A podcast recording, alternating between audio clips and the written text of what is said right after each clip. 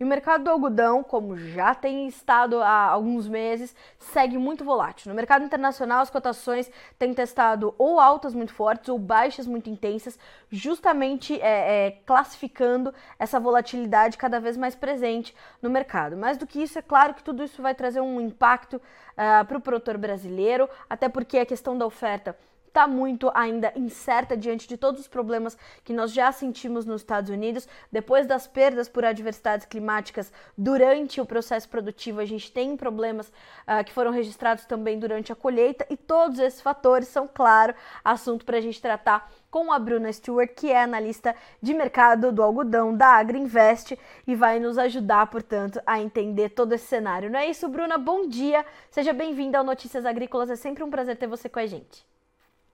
Bom dia, eu que agradeço aí pela oportunidade de compartilhar novamente mais informações com vocês. Imagina, a gente que te agradece. Bruna, queria entender justamente esse, esse complexo cenário internacional para a produção e esses novos problemas que os Estados Unidos têm sentido, uh, e eles me parece que foram reflexo da, temp da tempestade Ian, não foi isso? Isso, então assim, o que a gente tem visto no momento, até trouxe alguns dados aqui para compartilhar com vocês. É, no Texas, Carla, nós tivemos o problema referente à seca, né, que tem sido comentado aí durante todo esse ano. Então, aqui nós temos as condições das lavouras para o algodão. Passando aqui pelo estado do Texas, nós vemos que a média dos últimos cinco anos do Crop Condition é de 290 pontos. É, para esse ano aí, atualizado para a última semana, está em 230, então muito abaixo. Mas o foco do furacão Ian é o estado da Geórgia, o segundo maior estado produtor, responsável aí por 13% da produção norte-americana. E nós vemos que ele está em boas condições, ele não foi afetado pela seca. Então, aqui temos que a média dos últimos cinco anos é de 362 para o crop condition, é, e agora está em 364, então acima. Mas, quando nós puxamos aqui pelo USDA, né, é, as regiões produtoras de algodão estão perto aqui até da, da costa, uma área que está sendo afetada pelo furacão. A previsão era que fosse chegar lá na entre quinta e sexta-feira e algumas áreas já foram afetadas. E pelo que a gente viu com produtores da região, é, eles já adiaram a aplicação de, de desfoliantes e o que vai trazer aí um atraso para a colheita nessa região. Então, esse é um ponto de atenção agora no momento, enquanto a gente ainda não recebe novas informações de como está a situação do furacão nesse estado. Tá. Bruna, e o que estava previsto era, portanto, que esse, essa tempestade, esse furacão chegasse entre quinta e sexta-feira nessas áreas da Georgia. Uh, de lá para cá, né, no final da semana passada, no começo desta semana, essas informações chegaram até o mercado e o, o mercado, os preços reagiram a isso, inclusive com você relatando para gente que tivemos áreas afetadas nesse estado uh, com a produção de algodão? Isso, nós tivemos é, durante as sessões aí dos dias alguns momentos de alta no algodão, sendo sim impactado por esse fator. Mas o que a gente realmente tem visto nas últimas duas semanas, desde o anúncio do Fed da alta de juros, é uma redução, né, uma queda bem forte para o algodão. Então, o cenário macro tem impactado muito mais as cotações da pluma.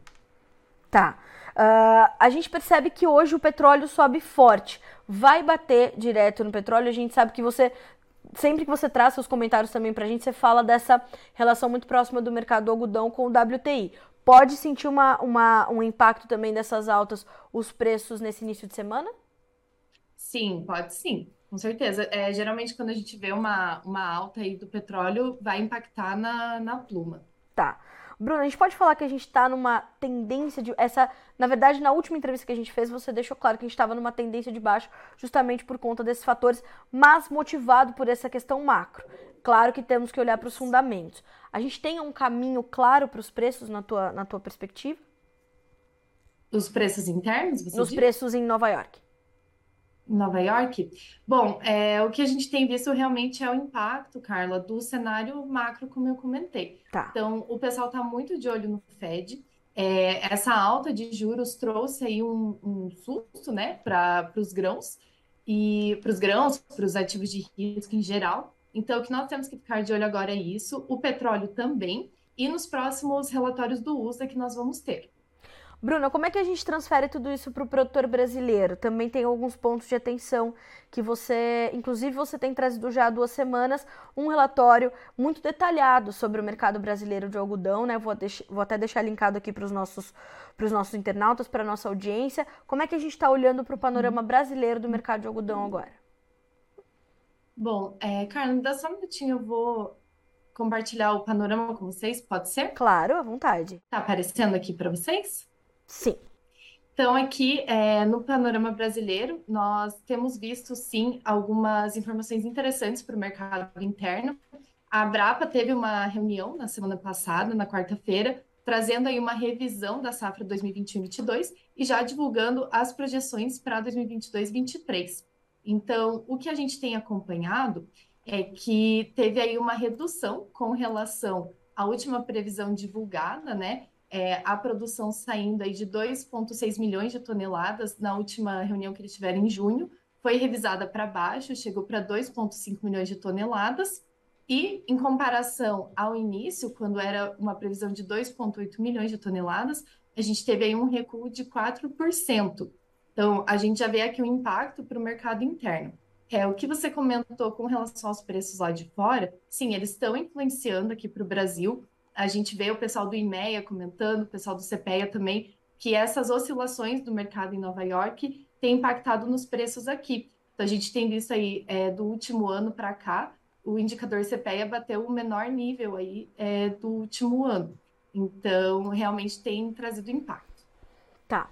Bruna, uh, o que, que a gente pode esperar, assim? Qual, qual a tua perspectiva daqui em diante? Porque como é que estão as negociações no Brasil, né? A gente fala uh, sobre preços, sobre negociações. Que momento é esse para o produtor brasileiro de algodão? Então, é, o que a gente tem conversado aqui, Carla, com o pessoal que está ativamente nas negociações é que tem estado muito parado, justamente uhum. por conta dessas oscilações no mercado. Então, os preços praticados é, estão baixos, mas também as negociações estão muito paradas justamente por esse medo que o pessoal está tendo é, com relação ao cenário macro externo. Ou seja, toda essa volatilidade, essa nebulosidade de Nova York vai se traduzir para não só para a formação de preços, mas para a tomada de decisão, portanto, do produtor brasileiro. Isso tem impactado também. Tá. Bruna, você tem alguma orientação, alguma informação que também a gente tem que trazer e eu tenha deixado de te perguntar para o nosso produtor que ele tem que ter é, foco nessas próximas semanas, nesses próximos meses? Eu acredito que é, uma informação bacana aí que a gente teve foi justamente dessa reunião da Abrapa, que foi uma perspectiva otimista para a safra 22-23. Então, eles estão prevendo um aumento na produção para 3,1 milhões de toneladas, então um crescimento de 27% quando comparado a esses 2,5 que saiu na última reunião. É, e também a área de plantio é previsto um acréscimo, então o projetado é de 1,78 milhão de hectares, ante 1,63 milhão de hectares para 2021 e 2022, então um aumento aí de 9,3%.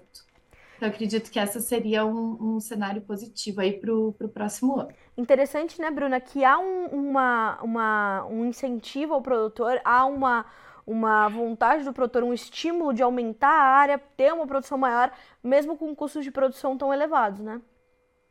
Isso, nós vimos realmente que para a próxima safra está uma estimativa de aumento nos custos de produção, até saiu no último relatório do IMEA, mas é realmente interessante ver né, o algodão brasileiro se destacando cada vez mais. E ele vai ter um espaço maior também no cenário internacional. Tem, essa, tem esse espaço para a gente crescer a nossa presença no mercado internacional também, né, Bruna?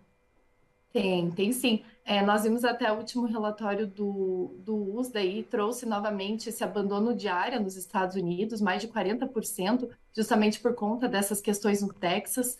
É, outros cenários externos a gente tem visto, né, Carla, como a gente conversou, a questão do Paquistão, tá passando aí por um período de inundações muito fortes. O Paquistão é um grande importador da pluma, então, e grande produtor também. Então, tendo as suas áreas afetadas, a tendência é que aumente as importações.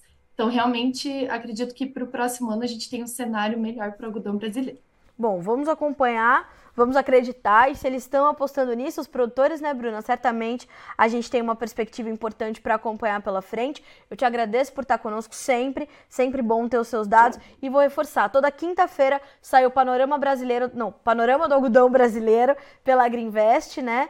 Uh, com as suas Isso. informações ali refinadas, como sempre. Uh, já vamos col colocar isso no circuito para os produtores começarem a acompanhar toda quinta-feira, certo? Com certeza, agradeço muito. Fechado. Bruna, obrigada mais uma vez por estar conosco. Sempre um prazer receber você por aqui. Volte sempre. Prazer, Carla. Obrigada. Agradeço em nome da Greenvest também. Obrigada.